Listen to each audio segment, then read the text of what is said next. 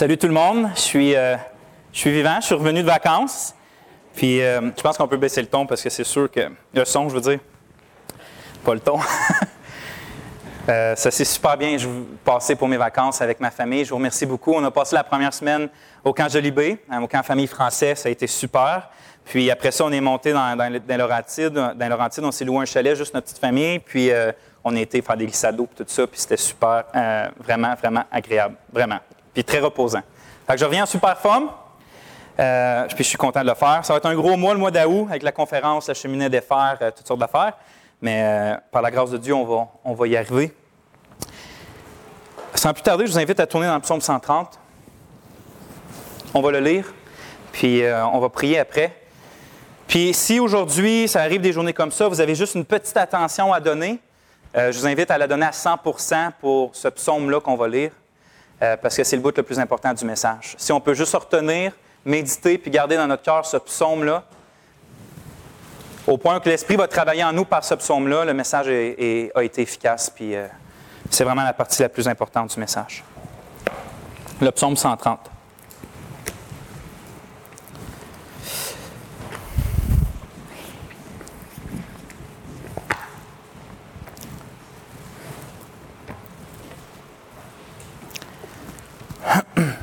psaume 130, on lit comme ça. Cantique des degrés. Du fond de l'abîme, je t'invoque, ô Éternel. Seigneur, écoute ma voix. Que tes oreilles soient attentives à la voix de mes supplications. Si tu gardais le souvenir des iniquités, Éternel Seigneur, qui pourrait subsister? Mais le pardon se trouve auprès de toi afin qu'on te craigne. J'espère en l'Éternel. Mon âme espère et j'attends sa promesse. Mon âme compte sur le Seigneur plus que les gardes ne comptent sur le matin, que les gardes ne comptent sur le matin. Israël, mets ton espoir en l'Éternel, car la miséricorde est auprès de l'Éternel et la rédemption est auprès de lui en abondance. C'est lui qui rachètera Israël de toutes ses iniquités. Je vous invite à prier avec moi.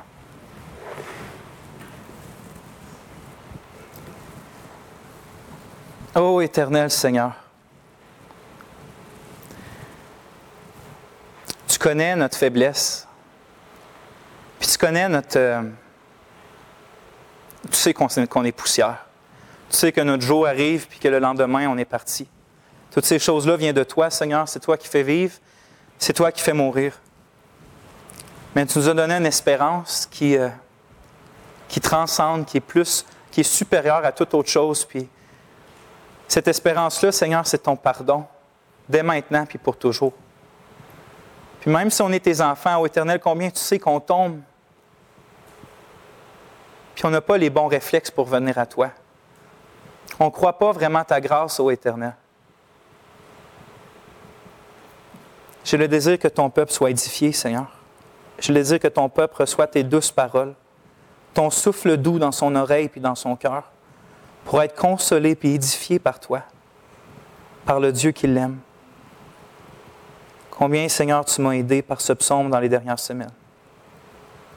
Je t'en prie, écoute ma voix, comme dit l'auteur, puis fais à ton peuple le minimum de bien que tu, au moins au minimum le bien que tu as fait à mon âme. Et mon cœur va être réjoui, Seigneur. De moi de m'exprimer d'une façon qui t'honore, qui est fidèle à ton texte, puis qui va être simple à comprendre pour ton, pour ton Église éternelle. Je m'en remets à toi pour le reste. Amen. Le psaume 130, c'est un des psaumes les plus connus dans l'histoire. Il, a le préféré de, beaucoup, beaucoup d'hommes qui ont écrit euh, toutes sortes de méditations, de livres ou fait de sermons. Euh, par exemple, c'était le préféré d'Augustin, qui est un des célèbres pères de l'Église, un des premiers disciples de disciples euh, au début de l'histoire de l'Église. C'est aussi celui de Jean Calvin, qui est l'influent réformateur après Luther. Puis aussi, par exemple, Martin Luther appelait ce psaume-là le, psaume de Paul, le psaume de l'apôtre Paul, pas parce qu'il croyait que c'est Paul qui l'avait écrit, mais juste parce que dans ce psaume-là, il trouvait l'évangile, le même évangile de grâce par lequel un pécheur coupable devant Dieu peut être pardonné, puis justifié, puis se réjouir en Dieu. Il trouvait ce, même évangile-là dans ce psaume-là que dans les écrits de Paul. Fait qu'il l'appelait le psaume paulinien ou le psaume de Paul.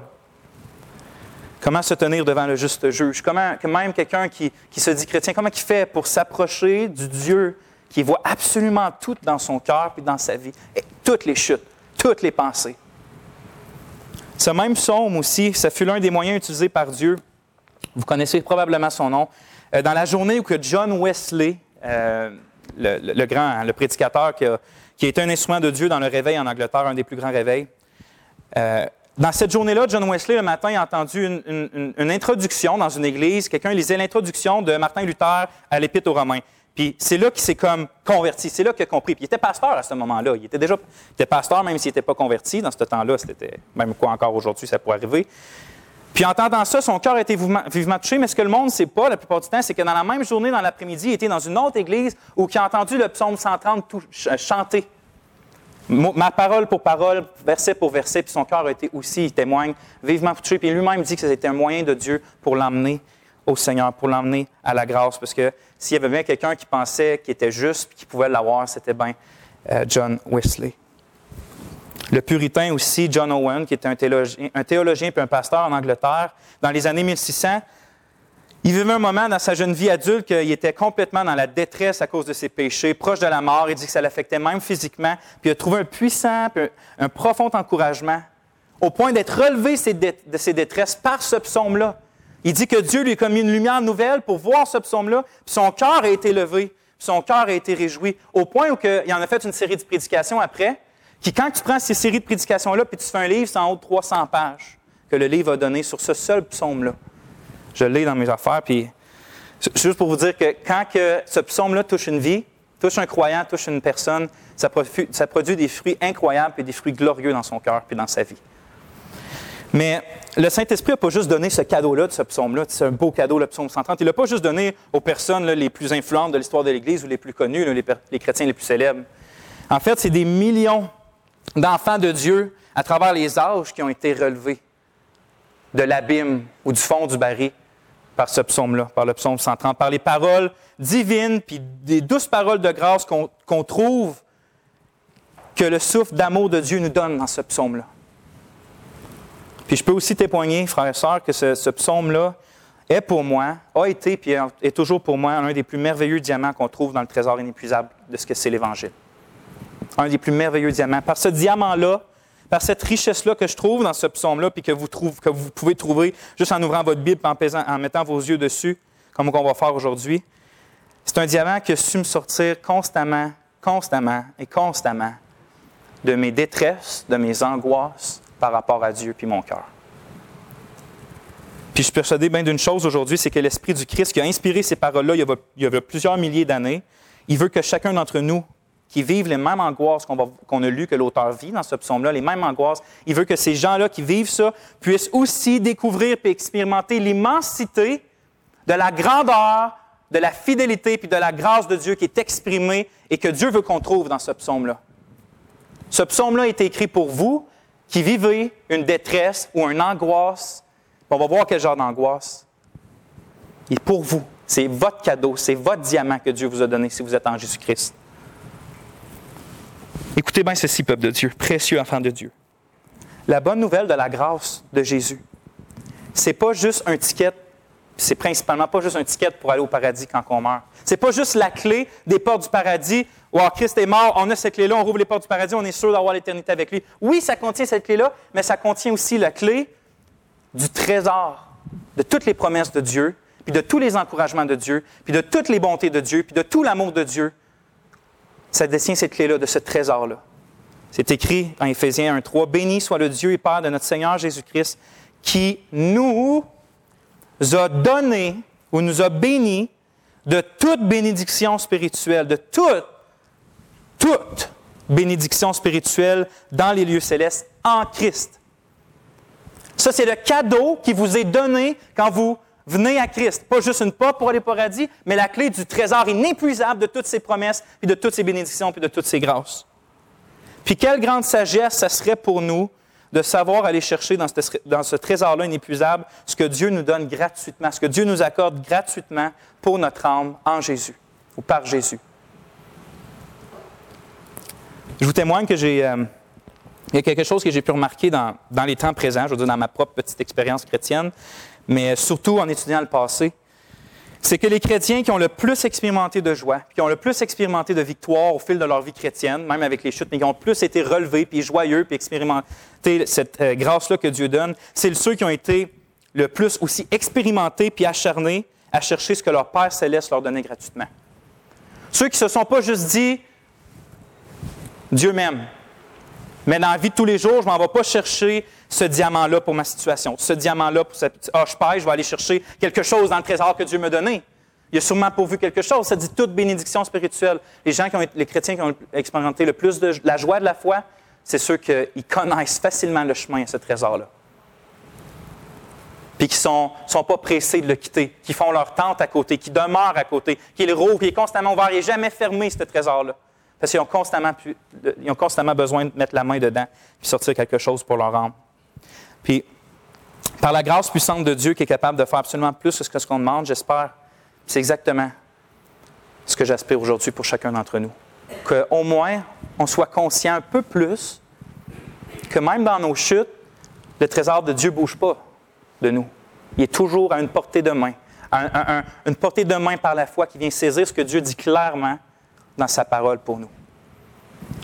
Si Dieu fait ça dans au moins un cœur aujourd'hui, je vais être éternellement reconnaissant. Maintenant, si vous n'avez pas encore ouvert votre Bible, j'aimerais ça que vous l'ouvriez, que vous l'ouvriez au psaume 130 si vous ne l'avez pas encore fait, parce qu'on va rester dans ça.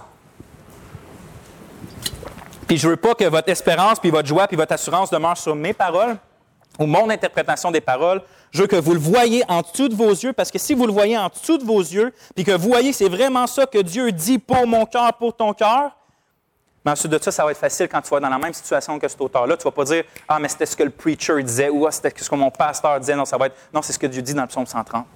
Donc, oui, je peux facilement mettre ma foi dans ça et dire que c'est vrai. Le psaume 130. La structure de mon message ne va pas être compliquée. Ça va être quatre points. Puis je crois que ces quatre points-là, c'est quatre sections claires que je vais essayer de vous montrer pour vous-même, qu'on voit dans ce psaume-là. Puis au début, j'avais prévu de faire les quatre sections aujourd'hui. Mais comme d'habitude, mes quatre points sont là. Dans mon, en ce moment, j'avais prévu, quand j'écrivais ça, de planifier, de dire les quatre points, mais mon temps, ce que je, où je sais que je vais arrêter pas mal, c'est les deux premiers points. Mais je prêche la semaine prochaine, fait qu'on va pouvoir euh, voir les deux derniers points du psaume la semaine prochaine, Dieu voulant. Les quatre points, ça va être ça. Je vais quand même les dire les quatre, mais on va voir les deux premiers. Les quatre points qui sont quatre sections dans le texte, je les ai appelés, c'est les noms que moi j'ai donnés. La première, c'est la supplication, les versets 1 et 2. On voit l'auteur qui fait une supplication. Le deuxième point qu'on va voir, c'est qu'il va mettre la vérité devant ses yeux, qui va produire deux choses. Qui va produire la confession, puis qui va produire la foi dans les promesses. Il va mettre la vérité devant ses yeux. Il va arrêter de juste se sentir ici, puis il va mettre, pouf, la vérité. Il va dire, c'est ça que c'est qu'il faut que je fasse. C'est ça, c'est là qu'il faut que j'attise ma foi. Ou c'est là qu'il faut que je craigne. Deuxième point, c'est la vérité. On va finir avec ça aujourd'hui. Prochain message, Dieu voulant, on va voir l'attente, les versets 5 et 6. Supplication, mets la vérité devant mes yeux, maintenant l'attente. Puis, euh, le, quatrième point, ce qui est les versets 7 et 8, on va voir la prédication, parce que l'auteur, au début, il centré sur lui-même. Quand la grâce de Dieu a touché, il se tourne vers le peuple de Dieu pour prêcher sur ce qui s'est passé, pour que tout le monde puisse expérimenter la grâce, la consolation, puis euh, d'être abreuvé auprès de Dieu, puis que tous ses frères et sœurs puissent expérimenter ça. Puis si ça vous aide à vous en rappeler, on peut considérer, ça c'est mon idée, le psaume 130 comme une procédure d'urgence qui s'active. Je ne sais pas si vous avez déjà vu ça, si vous avez fait vos cours, euh, de, je ne sais plus comment ça s'appelle, mais euh, avec un défibrillateur. Vous avez, quand on ouvre ça, là, tu ouvres ça, puis quand tu ouvres ça à cette heure, il y a une petite technologie, un petit micro qui est là, puis c'est une, madame, moi que j'avais, puis qui, t'explique facilement quoi faire. Calmement, te dit, par exemple, euh, assurez-vous qu'il n'y a pas de danger alentour de toi. Puis, envoyez quelqu'un, si vous pouvez, appeler le 911. S'il n'y a personne, assurez-vous. Ça vous parle calmement, ça vous dit les étapes d'urgence pour pas que tu freak out, que tu capotes. Tu fais OK, OK, c'est ça qu'il faut que je fasse. Il y a quelqu'un qui a son cœur arrête. Mais ce psaume-là, je le considère un peu comme les, la douce procédure calme pour qu'on puisse se rappeler quoi faire quand on expérimente la même détresse que l'auteur. On souvent dans la détresse, là, on est Qu'est-ce que je fais? Qu'est-ce que je fais? Je capote. Si on pourrait méditer ça par cœur, puis l'apprendre par cœur, puis que l'Esprit nous le ramène à ce moment-là, supplication, vérité, attente, prédication. Je pense que ça pourrait la faire un effet pas mal plus important, mais qui ressemble à, aux instructions d'un défibrillateur. Maintenant, avant mon premier point, j'aimerais quand même spécifier deux choses qui, je crois, ça va prendre quand même un petit peu de temps, mais je trouve que c'est important, qui indispensable pour qu'on comprenne bien comment c'est, c'est crucial pour nous de comprendre ce psaume-là dans son contexte. Comment que ça rajoute une ampleur de grâce, puis une ampleur de sérieux, puis une ampleur de vérité si on comprend les deux choses que je vais spécifier que vous allez voir. La première, Bien, les deux choses, c'est ça. La première, c'est que je veux qu'on voit quel genre, parce que quel genre d'abîme l'auteur il dit être dedans. C'est quoi cet abîme-là? Parce qu'il dit du fond de l'abîme, je t'invoque, en éternel. On peut penser, nous, quel genre d'abîme que c'est, mais y a-t-il des indications qui nous montrent c'est quoi cet abîme-là? Qu'est-ce que ce mot-là veut dire?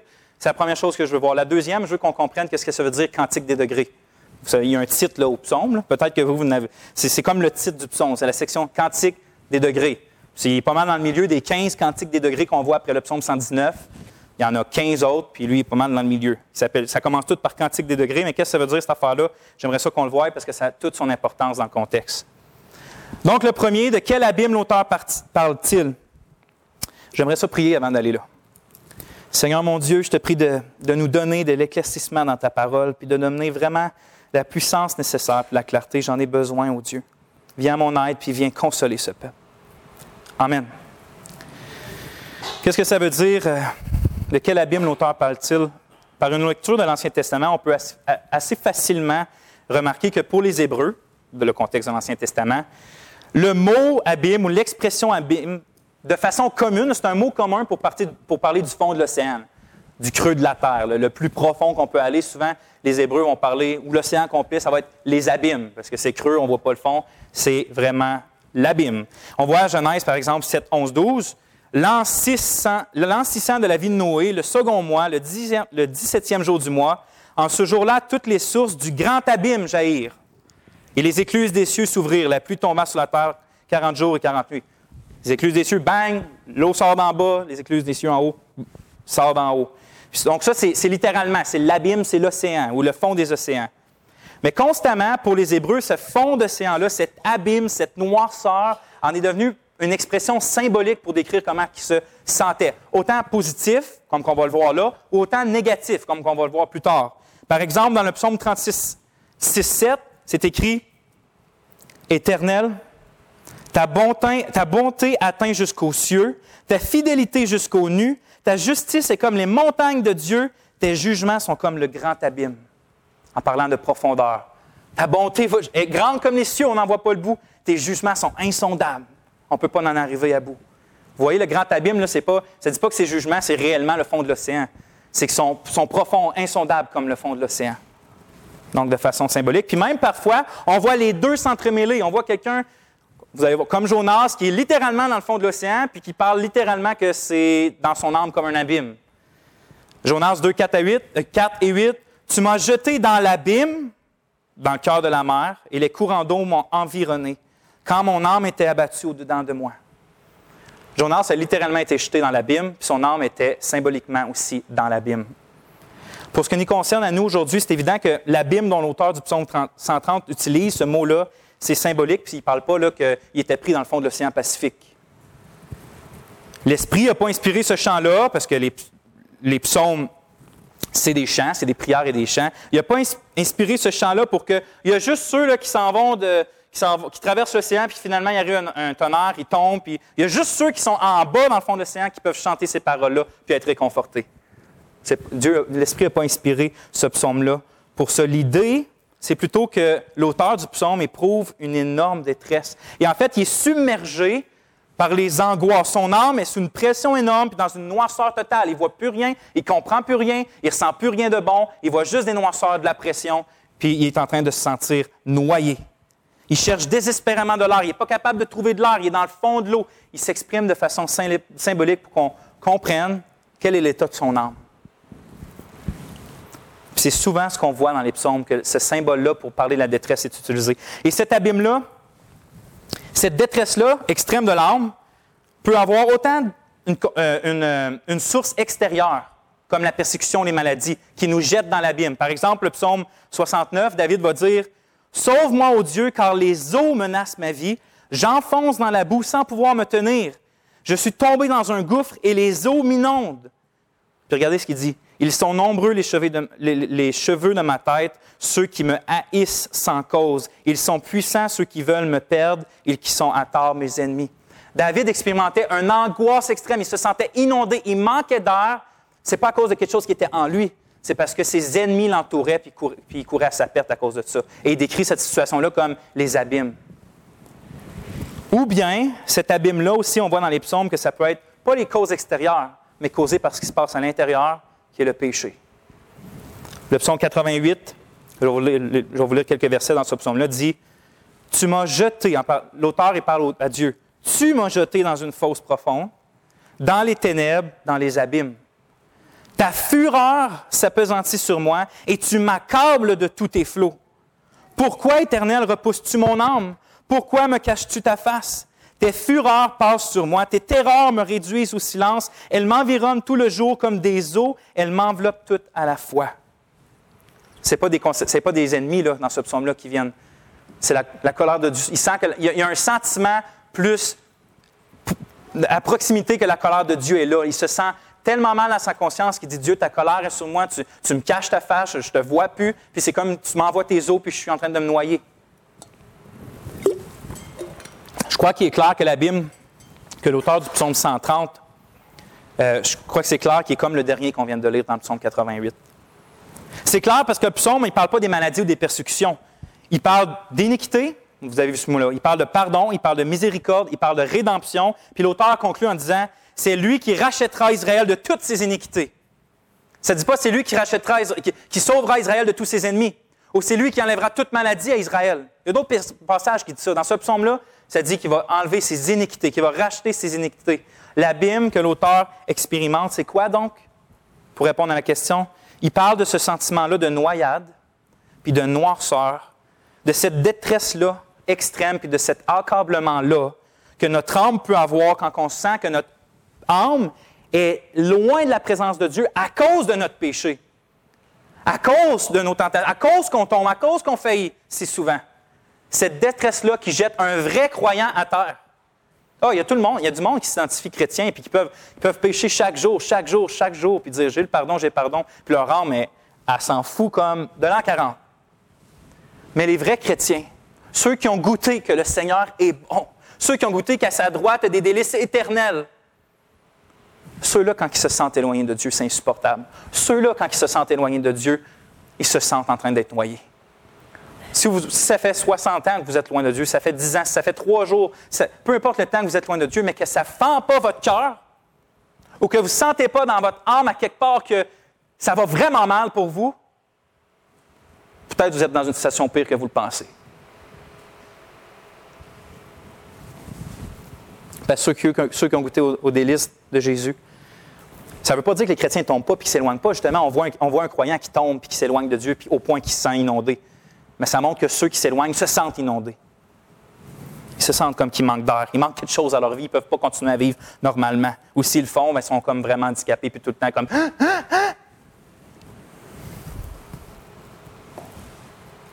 Deuxième spécification, c'est la première. Donc, on sait quel genre d'abîme maintenant il parle. La deuxième spécification qui est importante de faire pour qu'on voit quel genre de baume ce psaume-là est sur les blessures de notre âme. Qu'est-ce que cantique des degrés, ça signifie? Puis je vais essayer de faire un peu plus vite.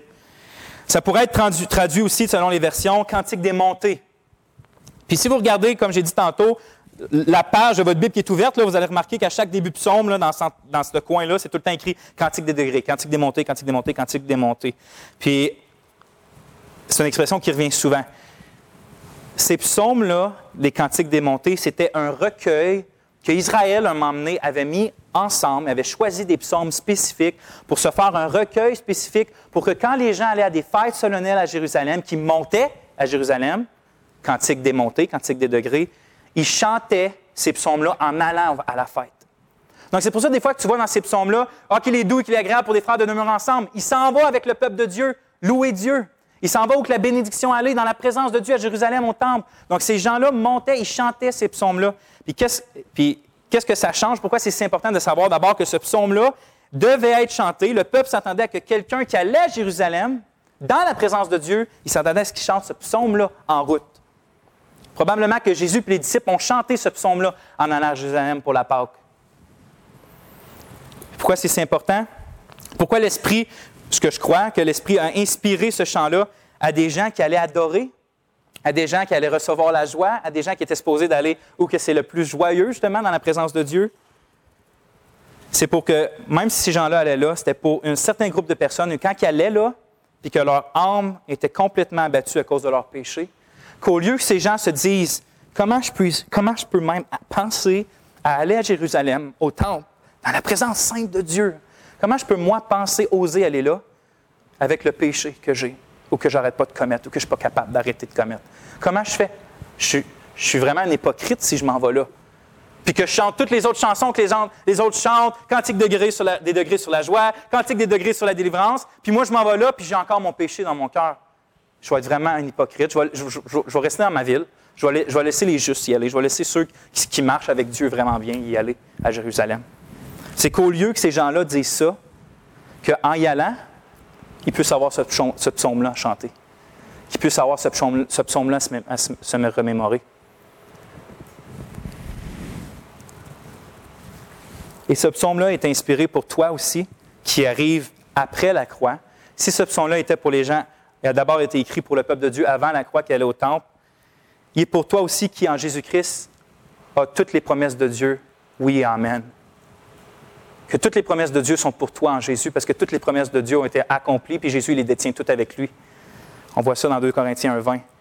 Donc, à toi qui es arrivé à ce temps-là, qui cherche à t'approcher de Dieu, pas d'un temple, mais de Dieu lui-même, dans sa plénitude, mais qui est tout près d'être noyé parce que tu as le sentiment de culpabilité intense qui est causé par tes fautes répétitives. Donc, tu es dans ta vie chrétienne. Tu sais que tu dois t'approcher de Dieu. C'est le moment de s'approcher de Dieu. Tu veux t'approcher de Dieu, mais tu ne peux pas parce que tu manques d'air, tu sens que tu es indigne, tu sens que tu es coupable, puis tu le sais que tu es coupable, pas juste que tu te sens, c'est pas juste un sentiment qui vole dans l'air. Tu sais la faute que tu as faite, tu sais que tu essaies de t'en repentir maintes et maintes fois, puis tu continues de tomber dans la même faute. Ce psaume-là est écrit pour eux puis pour toi. Qui pendant que tu cherches à t'approcher de Dieu, que tu ne sois pas laissé à toi-même, non, que tu aies ce psaume-là à chanter, que tu aies ce psaume-là à te, te rappeler puis à méditer. Tu crois que tu ne peux pas t'approcher de Dieu parce que, à cause de tes fautes. Mais ce psaume-là a été écrit afin que tu marches justement vers Dieu malgré tes fautes. Tu crois que tu ne peux pas chanter ou prier un matin parce que à cause de tes péchés? Bien, ce psaume-là, qui est supposé d'être chanté, a été écrit pour que tu puisses chanter malgré tes péchés. Que tu puisses chanter ce psaume-là. Tu crois que tu es hypocrite de venir au rassemblement de l'Église parce que tu n'es pas capable de te débarrasser d'un certain péché qui n'arrête pas de t'harceler, mais ce psaume-là a été écrit afin que tu viennes quand même à l'Église justement pour trouver dans ce psaume-là la grâce que tu as besoin pour vaincre ce péché-là. Le psaume 130, donc, n'a pas été écrit premièrement pour des, pour des non-croyants. Souvent, il va être utilisé pour l'évangélisation. Amène à ça, il y a l'Évangile dedans, mais a été écrit principalement pour les croyants qui tombent dans le péché ou qui tombent par leur péché plutôt. Ce psaume-là, c'est pour le peuple de Dieu. Puis je me dis juste de comprendre ça, c'est pas juste un encouragement. Je veux dire, de savoir que notre Père céleste a prévu des chants puis des prières pour te supporter puis te relever dans ces moments-là où tu es submergé par la culpabilité de tes fautes. Que le Père céleste a prévu ça pour toi. Là. Fait qu'au lieu de voir des cieux une espèce de point en feu qui te pointe puis qui dit pécheur coupable, vois donc une douce main venir des cieux qui tient ce psaume-là et qui dit Viens donc à moi en lisant ça. C'est ce psaume-là, c'est ça qui nous invite à faire. Est-ce que tu ne vois pas le cœur de Dieu? Juste, on n'a même pas encore entré dedans, mais juste dans l'intention de l'Esprit de Dieu de vouloir te laisser ce psaume-là, vois-tu pas le cœur de ton Père céleste, puis combien il t'aime, puis combien il veut ton bien, puis comment il veut, il veut pas te. Quand tu pêches, son but, c'est pas que tu restes en pénitence, mais que tu te relèves et que tu continues de te réjouir en lui pour la gloire de son nom? Juste dans l'intention du psaume, je vois un encouragement que je pourrais rester là pendant des, heures et des heures juste à méditer. Dieu a voulu ça, Dieu a voulu ça, a planifié ça pour moi. Quel Dieu, quel amour incroyable. Maintenant, les deux spécifications sont faites. On sait c'est quoi l'abîme, on sait c'est quoi Cantique des degrés, puis comment c'est important pour le psaume. La première chose que l'auteur fait maintenant, c'est, puis c'est la première section du psaume, c'est mon premier point, c'est qu'il va supplier Dieu pendant qu'il est dans ce moment-là, dans cet abîme-là à cause de son péché. C'est mon premier point, la supplication. On va relire le verset 1 ensemble. Le verset 1 écrit Du fond de l'abîme, je t'invoque, ô Éternel. Du fond de l'abîme, je t'invoque, ô Éternel. Mettez votre doigt sur le, mot invoque. Est-ce que vous voyez c'est quoi le réflexe de l'auteur quand il a péché? Le réflexe de l'auteur quand il a péché? C'est qu'est-ce qui est écrit? Je t'invoque. Lui, quand il pêche, son réflexe, c'est pas de faire comme Adam Pierre puis se cacher. Son réflexe, c'est d'aller vers Dieu et dire Je t'invoque, ô Dieu, c'est à toi je m'en vais. C'est ça son réflexe à lui. Puis peut-être que tu trouves ça simpliste, OK, c'est clair, c'est ça qui est écrit, que ça change, mais au grand de tes oreilles, OK? Au grand de tes oreilles, parce que c'est exactement ce simple réflexe-là, qui paraît aussi banal, qui fait défaut chez, nous autres, chez notre cœur. C'est ce réflexe-là qui fait défaut, puis qui va, qui va faire en sorte qu'au lieu d'être, d'être aussitôt qu'on pêche, restaurer immédiatement, il n'y a pas de seconde, restaurer immédiatement avec Dieu, avoir sa joie encore, la joie de son pardon, sa grâce, sa puissance. Au lieu de ça, on, va, on va demeurer des jours, des semaines, voire des mois, voire même des années loin de la face de Dieu. Pas à cause de Dieu, à cause que nous, on ne croit pas ses promesses ou qu'on n'a même pas ce simple réflexe-là de faire j'ai manqué d'impatience avec ma femme, j'ai manqué d'impatience. Non. J'ai manqué de patience. Au moins, ça avait, pas, ça avait, ça avait coulé. J'ai manqué de patience avec ma femme. Fait au lieu, on va, on va, ah, je me sens indigne devant Dieu. Je veux dire, Dieu, je me sens vraiment pas. Je suis un mari indigne. Euh, je suis un pasteur indigne. Je suis, je suis, un être humain indigne. Je suis une créature de Dieu indigne. Fait on continue même au lieu de, à la seconde, se mettre à genoux littéralement puis dire, je t'invoque, ô Éternel. Du fond de l'abîme, je t'invoque, ô Éternel. Le problème, c'est qu'on écoute plus, puis là, je, vais spécifier. Le problème, c'est qu'on écoute plus notre, conscience on écoute plus la voix de notre conscience que le message de l'Évangile de Jésus-Christ. La conscience, c'est un bon outil, comprenez-moi bien. C'est un, outil, que l'esprit, quand il sauve quelqu'un, va. Parce que la conscience, avant d'être chrétien, est comme un peu, un peu poche, pas mal. Mais quand on devient chrétien, l'esprit travaille à ramener notre conscience. C'est un outil que Dieu a donné pour que tu saches qu'est-ce qui. Quand, tu fais quelque chose de mal, tu te sens mal, puis quand tu fais quelque chose de bien, mais tu te sens correct. Tu n'es pas accusé. C'est un bon outil que l'Esprit continue d'utiliser puis de réformer avec la parole de Dieu, même quand, on est croyant. C'est le but de nous convaincre de notre péché. C'est un super bon outil. On veut être convaincu de notre péché. Moi, je veux être convaincu de mes péchés. Sauf le problème, c'est que quand on entend la voix de la conscience, on n'est pas supposé de rester là. On n'est pas supposé d'écouter tout son message. OK, ça c'est un péché, on est supposé d'entendre maintenant, d'aller voir notre, Seigneur, puis de l'entendre dire, viens à moi donc. Pas de rester, t'es coupable, t'es coupable, t'es coupable, t'es coupable, t'es coupable. OK, c'est bon. Maintenant, Seigneur, qu'est-ce que je fais? Maintenant, Seigneur, je t'invoque. On écoute plus la voix de notre conscience. C'est pas, regardez ce qu'il dit. Il dit, je t'invoque, ô Éternel.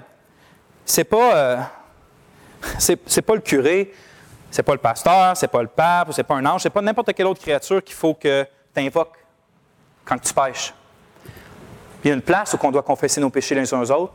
Si tu as besoin d'aller voir le pasteur à m'emmener, c'est bien correct. Mais au moment que tu pêches, le premier que tu as besoin d'adresser puis d'invoquer, c'est Dieu. C'est pas personne d'autre.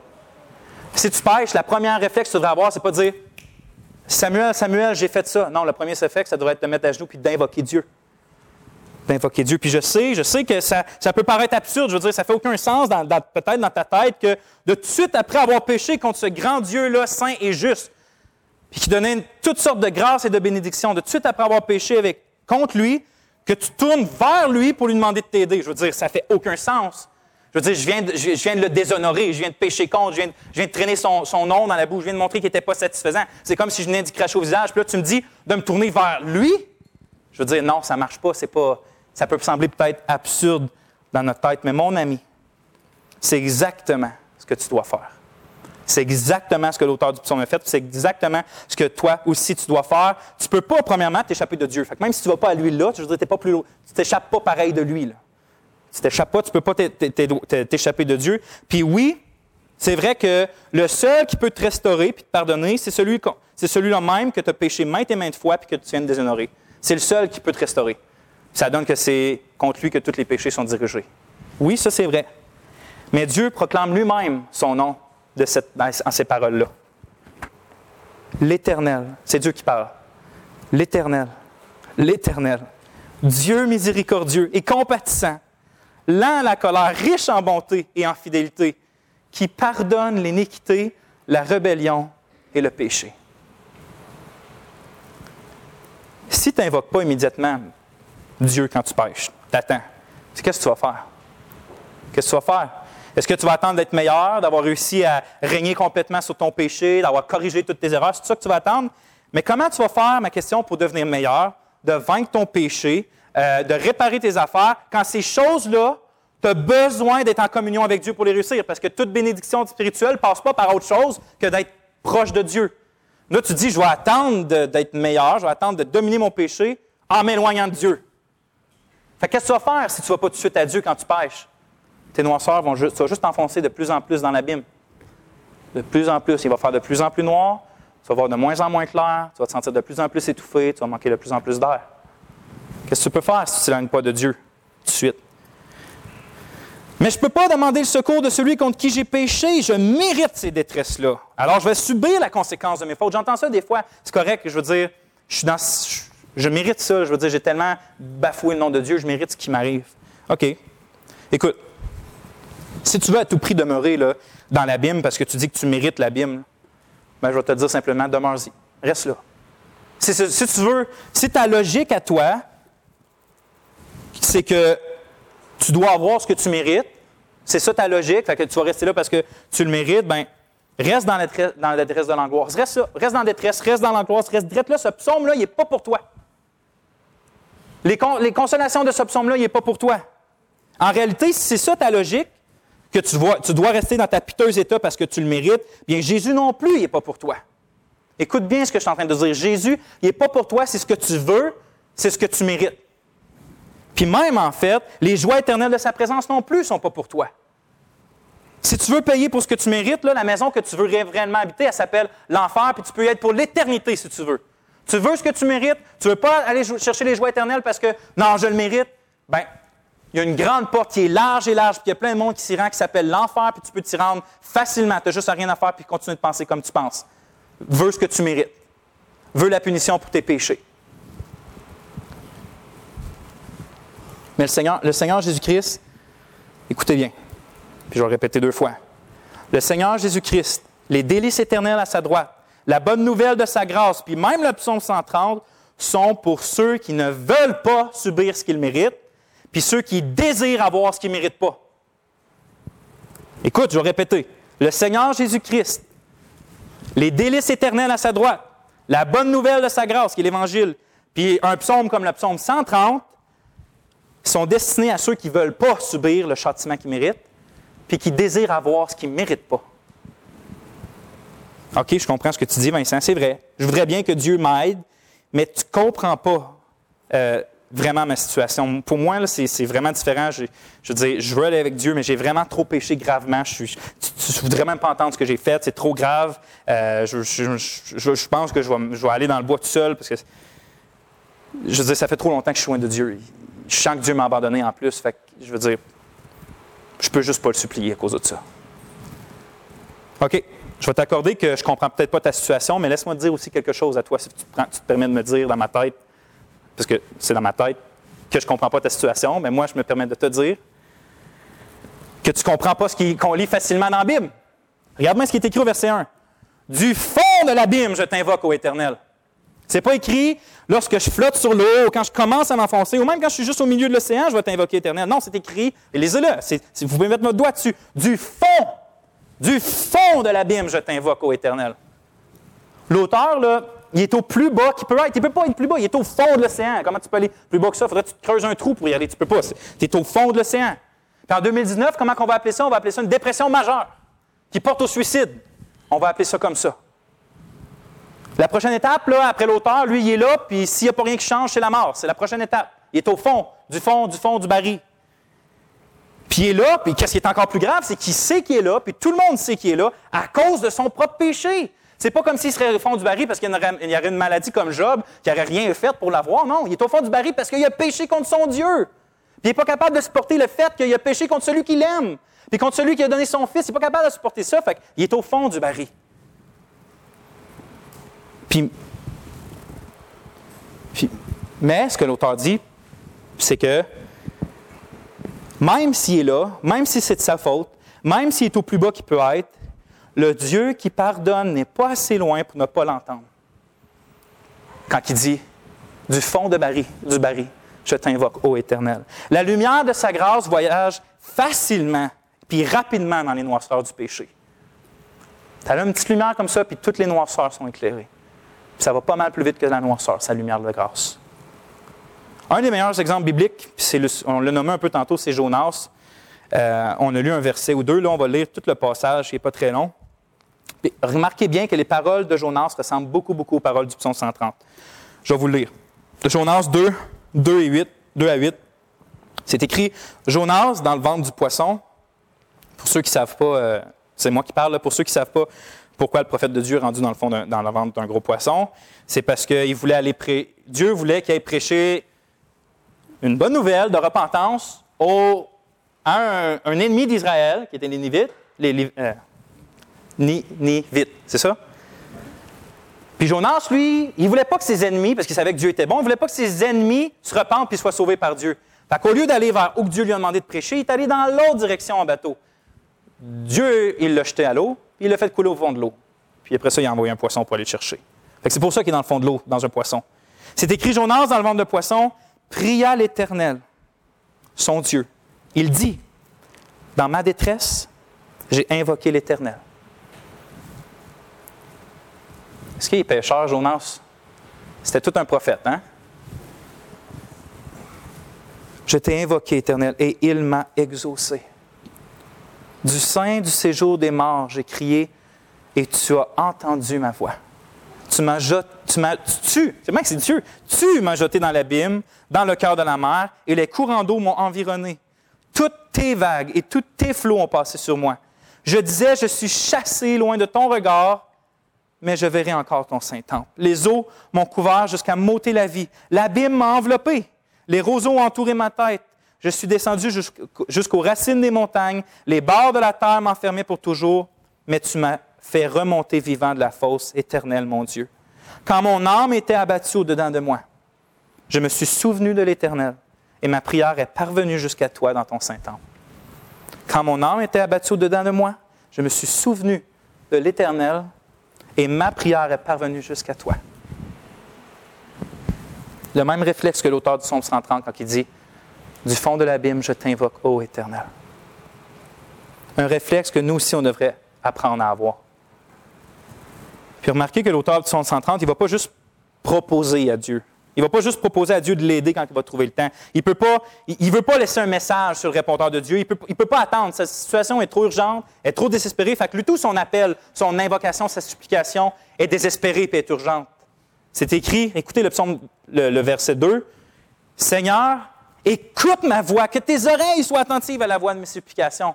Il ne faut pas juste dire j'invoque Dieu. Non, il dit Seigneur, Seigneur, écoute, écoute, ouvre tes oreilles. Je sais que tu n'as pas d'oreilles, mais je veux ton attention. Il faut, faut, que tu penches ton regard sur moi. Mais je, je, vais manquer d'air.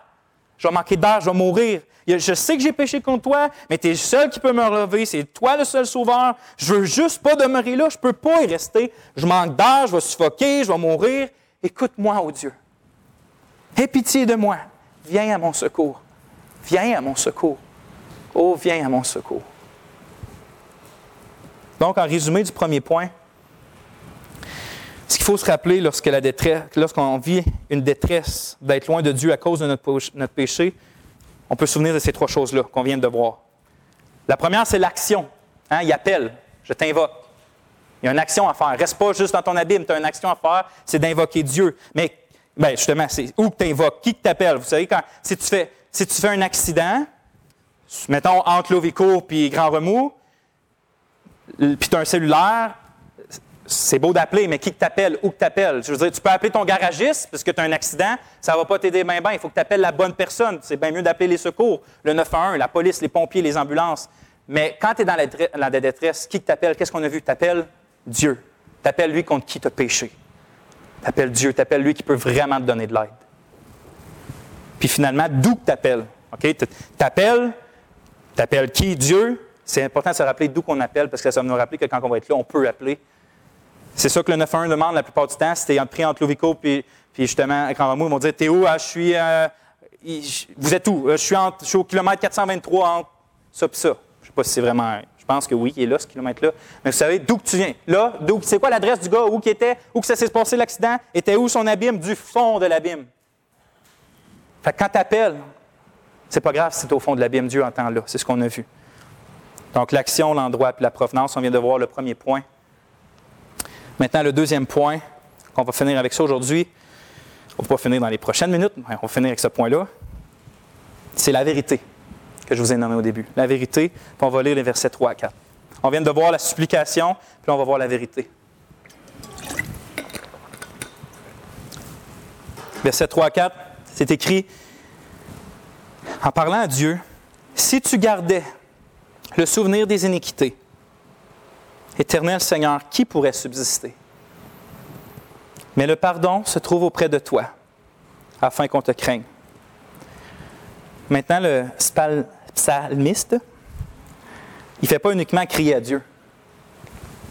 Il fait autre chose, puis on le voit dans la deuxième section du psaume qu'on vient de lire, c'est qu'après avoir invoqué l'Éternel, on voit qu'il rappelle à son âme. Donc, il invoque, mais il fait d'autres choses. Il rappelle à son âme les vérités de Dieu. Il ne reste pas là dans ses émotions. Il rappelle à son âme les vérités de Dieu. On voit ça dans le ton avec lequel il s'exprime. Il ne dit pas J'espère que tu punis pas ceux qui pêchent, puis j'espère que le pardon se trouve auprès de toi. Non, il dit Si tu gardais le souvenir des iniquités, éternel Seigneur, qui pourrait subsister? C'est une vérité absolue qu'il dit là. Il n'en doute pas. Mais, puis ça aussi il est aussi sûr, mais le pardon se trouve auprès de toi afin qu'on te craigne. Puis l'auteur n'a pas appris ça en regardant les oiseaux puis les montagnes. Il y a bien des choses que tu peux apprendre en méditant la nature de Dieu. On lit au psaume 19, 1, tes cieux racontent la gloire de l'éternel. Les cieux racontent la gloire de l'éternel. Il y a bien des choses qu'on peut voir de Dieu dans la création. Mais tu ne pourras jamais saisir quoi que ce soit de la colère de Dieu contre le péché. Tu ne pourras jamais saisir quoi que ce soit du pardon gratuit de Dieu en Jésus-Christ en regardant vers les nuages. Tu vas voir plein de belles choses, mais tu ne verras pas la grâce incomparable de Dieu dans Jésus. Ça, tu ne le verras pas dans la nature.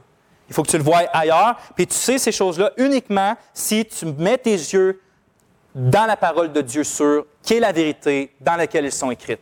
La foi vient de ce qu'on entend, puis ce qu'on entend vient de la parole du Christ ou de la parole de Dieu, pas des nuages. Tu n'apprends pas l'Évangile dans les nuages. C'est pourquoi l'auteur du psaume, il dirige son attention vers quelque chose de bien plus sûr que ses sentiments quand il est dans le fond de l'abîme. Puis quand il, qui, les Écritures, qui est les Saintes Écritures, puis quand il les médite, ces paroles-là des Saintes Écritures, il découvre des choses, des vérités de Dieu comme sa sainteté, qui est écrit Tes yeux sont trop purs pour voir le mal et tu ne peux pas regarder l'iniquité. Tes yeux sont. Lui, il se penche, il est dans son abîme, puis regardez ce qu'il voit. Il, se rappelle ah, Je peux bien me sentir mal. Tes yeux sont trop purs pour voir l'iniquité. Ce qui l'amène, par exemple, à confesser son péché d'avoir mis la vérité devant son âme, l'amène à pas juste rester là dans le fond de l'abîme puis demander quelque chose. L'amène à dire Ah, Dieu c'est vrai et saint et il ne tolère pas le péché. Ça l'amène un vrai cœur de Dieu, un vrai cœur nouveau, ça l'amène à la confession. C'est pourquoi il va confesser son péché. L'auteur du psaume passe du mont Sinaï avant d'aller vers la montagne de Sion. Il regarde dans le miroir de la loi avant de fixer les yeux de la grâce de Jésus. Il se rappelle la montagne de feu puis des tonnerres avant d'attendre le doux murmure céleste. Puis voilà ce que nous aussi, on doit faire si on veut goûter une pleine restauration en Dieu. Si on veut marcher sur les eaux avec Christ, à l'exemple de Pierre, au lieu d'être pris au fond des eaux, au fond de l'abîme. Puis patientez encore un peu, la bonne nouvelle arrive au verset 4, qu'on va avoir le temps de voir. Mais vous ne pouvez pas vous rendre d'une bonne façon au verset 4 si vous ne passez pas par le verset 3. Puis si on ne passe pas par le verset 3. Pour, que la supplication du verset 1 et 2 soit sincère et qu'ils se rendent à Dieu, oui, nos, prières se rendent à Dieu, mais pas si c'est des prières hypocrites qui prennent sa grâce comme un bonbon. Pour que nos, supplications dans notre abîme dans nos détresses, se rendre jusqu'à Dieu, on doit passer par le verset 3. Puis il faut être absolument convaincu, puis brisé par le fait que le verset 3 dit Si tu gardais le souvenir des iniquités éternelles, Seigneur, qui pourrait subsister L'auteur, il fait une confession, il ne faut pas juste dire un fait dans les airs. Quand il dit ça, il veut dire, en d'autres mots, que si tu gardais une seule de mes fautes, aussi, ce que j'ai fait pour me rendre là, tu décidais de le garder devant tes yeux, je serais deux fois mort, sans espérance. Puis tu serais juste de me punir. Tu serais juste de me laisser là, me morfondre, puis mourir dans une dépression profonde. Il ne prétend pas non plus, en disant ça, que son péché n'est pas si grave que ça comparé à d'autres. Il ne cherche pas à diminuer sa faute. Il sait, il témoigne s'il sort de là, si Dieu veut bien sortir de là, c'est à cause qu'il va avoir eu pitié de lui, il va avoir eu compassion de lui, puis il va lui avoir fait la grâce de sortir de là. Quelle vérité terrible, frère et de penser que l'Éternel pourrait décider, s'il voudrait, de garder le souvenir de nos péchés devant ses yeux, de chacune de nos pensées, de chacune de nos actions, même juste une seule de nos actions, qui décide que celle-là, elle ne quittera pas son regard. Celle-là, il va t'en demander compte. Quelle terrible pensée. Moi, je ne serais pas en train de prêcher en ce moment. Je ne me lèverais même pas de mon lit, tellement que je serais dans une détresse profonde. Puis en fait, ce qui est terrible, c'est que pour ceux qui n'appartiennent pas à Jésus-Christ, ce n'est pas un si l'Éternel gardait. Si tu n'appartiens pas à Christ, c'est une certitude que tes péchés sont constamment devant les yeux de Dieu, puis que si en ce moment, tu n'as pas une combustion spontanée de toi, puis que tu t'en vas directement dans les abîmes, c'est par la grâce de Dieu seul qui te tient en vie pour t'amener à la repentance, par sa bonté. Mais pour ceux qui ne sont pas à Jésus-Christ, les péchés sont constamment devant ses yeux. C'est écrit dans Jean, Qui croit au Fils a la vie éternelle? Amen. Croire se donner, s'abandonner, avoir confiance, savourer Christ. Mais qui désobéit ou croit pas au Fils ne verra pas la vie, mais la colère de Dieu demeure sur lui. Aussi longtemps que tu demeures loin de Jésus-Christ, pour chacune de tes fautes depuis ta naissance jusqu'à ta mort, Dieu s'amasse, il les écrit toutes, puis sont constamment devant tes yeux, ses yeux, et sa colère est constamment devant sur toi sur le jour qui va dire, c'est assez. Tu as assez résisté ma bonté. Si c'est ta situation ce matin, je sais que j'ai dit que ce psaume-là est pour les croyants, premièrement. Mais si tu n'es pas croyant aujourd'hui, aussi, aussi, oui, tu dis de ta bouche que tu es croyant, mais dans le fond, toi, tu sais que tu es plus comme, euh, es plus comme un, loup enfermé dans, la cage du christianisme, cherchant à faire ce qui devrait être fait, mais tu sais que ce n'est pas une réalité dans ta vie, dans ton cœur, tu devrais craindre. Tu devrais craindre que la bonté de Dieu s'arrête tantôt, qu'elle s'arrête maintenant. Mais pour toi, il y a encore de l'espoir. Puis si je saute tout de suite au verset 4, c'est écrit mais, mais. Si l'Éternel gardait tes péchés, tu ne pourrais pas subsister, mais, mais, le pardon se trouve auprès de l'Éternel afin qu'on le craigne. Le pardon se trouve auprès de l'Éternel. Mais si tu ne passes pas par la confession, tu ne vas pas goûter au pardon. Jean dit, si nous confessons nos péchés, si nous confessons nos péchés, il est fidèle et juste pour nous les pardonner et pour nous purifier de toute iniquité. Pas juste te pardonner, mais t'en purifier, t'en débarrasser, t'aider à, à les enlever. Mais si tu ne confesses pas tes péchés à Christ et si tu ne le prends pas comme le trésor de ta vie, crains, crains. Parce que c'est l'enfer qui t'est destiné. Mais le pardon se trouve auprès de l'Éternel. Mais le pardon se trouve auprès de l'Éternel. Donc, sans confession, il n'y a pas de pardon. Mais tu peux te confesser parce qu'il y a un pardon. Oui, passe par le verset 3 qui n'est pas facile. Oui, regarde la loi de Dieu. Regarde ta face dedans, comment tu es vraiment pécheur, comment je suis vraiment pécheur. Regarde-le comme il faut. Sache que tu as juste besoin de la grâce de Dieu, mais tourne-toi vers la grâce de Dieu. Prends le mais, prends le chemin du mais. C'est un petit mot, mais c'est un, nouveau chemin complet. Puis rends-toi jusque dans le verset 4, jusque dans le pardon du verset 4.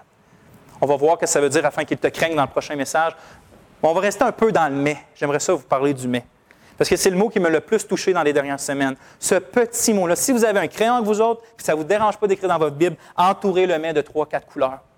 C'est pour vous qui êtes en Jésus, pour vous là, que la grâce de Dieu sauvé, c'est votre mot. C'est votre mot. Puis c'est, vous savez, dans le temps, il y avait, des boucliers. Euh, Paul va utiliser l'image, le, bouclier de la foi pour éteindre les traits, pour empêcher les flèches du malin de, t'attaquer. Bien, si le souvent, dans ce temps-là, qu'est-ce qu'il faisait? C'est qu'on mettait de l'huile ou quelque chose de glissant sur le bouclier pour que les flèches vraiment glissent à côté. Mais si le bouclier, c'est votre foi, ce mets-là, c'est de l'huile que vous mettez dessus. mais, quand les tentations viennent, quand ils vous percent, mais, mais, mais, mais, quand tu pêches, mais le pardon de Dieu. Oui, tout ce que ta conscience dit sur toi, c'est absolument vrai. Seulement qu'il ne dit pas la moitié de ce que tu es vraiment. Même tout ce que Satan dit sur toi, c'est vrai. Il ne dit pas la moitié, de, ce que Dieu sait sur la profondeur de ton péché. Mais, mais le pardon se trouve auprès de l'Éternel. Auprès de l'Éternel. Si tu es seul dans ta détresse tu entends, tu as été adultère, tu es condamné, tu mérites l'enfer. C'est vrai. Alors regarde Satan, drette dans les yeux, regarde ta conscience, drette dans les yeux, tu dis, c'est vrai. C'est vrai. Mais le pardon se trouve auprès de l'Éternel comme qui a été auprès de David qui a été adultère. Oh, oh, j'ai tué des gens, j'ai tué des chrétiens. Tu mérites l'enfer. C'est vrai que je mérite l'enfer à cause de ça. Mais la grâce de Dieu, le pardon de Dieu se trouve auprès de lui, comme il a été auprès de Saül, qui a détruit l'Église pendant un temps avant de se convertir et d'être sauvé. Ces menteurs, fornicateurs, drogués, nomme-les, alcooliques, nomme-les toutes. T'es, es, euh, arrogant ou t'es insensible ou t'es. Nomme-les toutes. C'est vrai que tu es ça. Mais le pardon se trouve auprès de l'Éternel. Et ça, c'est valable, frères et sœurs, pour chaque, chaque, chaque fois que vous tombez. Chaque fois que vous touchez le fond du baril. Chaque fois, vous pouvez vous dire, mais, mais, oui, je ne mérite pas d'être avec toi. Oui, je ne mérite pas ta présence. Oui, je mérite de mourir, d'être là. Mais, le pardon se trouve auprès de l'Éternel afin qu'on le craigne. Le pardon se trouve auprès de lui. Et ça, c'est votre verset. C'est votre diamant. Prenez-le, mettez-le dans votre poche. Puis à chaque fois que vous sentez dans l'abîme, sortez-le. Mais, puis demandez quiconque vous accuse, mais. On va voir au prochain message que ce n'est pas une grâce bonbon, parce que ce pardon-là arrive afin qu'on le craigne, puis de mener une vie sainte. Mais pour ceux qui sont vraiment croyants, il n'y a rien de plus doux à entendre que les douces paroles de Dieu dans un vent doux, hein, comme, avec, Élie. Il dit, Seigneur, il dit, viens, je vais venir te voir. Il cache-toi, il sort. Puis, euh, il, y a, la tempête, le, tremblement de terre, le tonnerre. Ça, Qu'est-ce qui arrive après quand l'Éternel parle? Un doux, doux, doux, doux, léger. Phrase de grâce. Fait quand tu vas au verset 3 puis tu entends le tonnerre de la loi, puis le feu du Sinaï, oui, c'est vrai. Oui, c'est ça que tu mérites. Mais attends, le verset 4 arrive. Mais mais la douce parole, de l'Éternel est pour toi. On va prier. Éternel,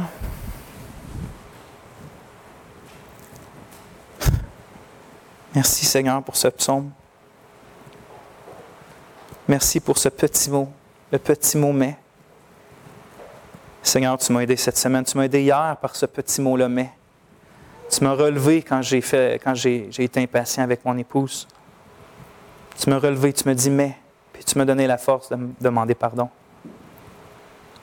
Seigneur, ta parole n'est pas juste pour rester dans notre tête, elle est pour être concrète dans chaque euh, aspect de nos vies. Puis je te prie que tes enfants ici puissent partir avec ce mais-là, puis l'avoir par ton esprit constamment à leur cœur. Merci pour ta grâce, puis pour ton pardon, puis pour Jésus qui a pris la colère de Dieu, la colère du Père sur lui à notre place. Comment te louer pour ça, ô Éternel? Pour ceux qui sont du fond de l'abîme, Éternel, aujourd'hui, rappelle-leur ce psaume et applique-le à leur cœur par ton esprit, pour la gloire de Jésus, pour ta gloire en Jésus. Amen. Soyez bénis, frères et sœurs. Que Dieu vous bénisse.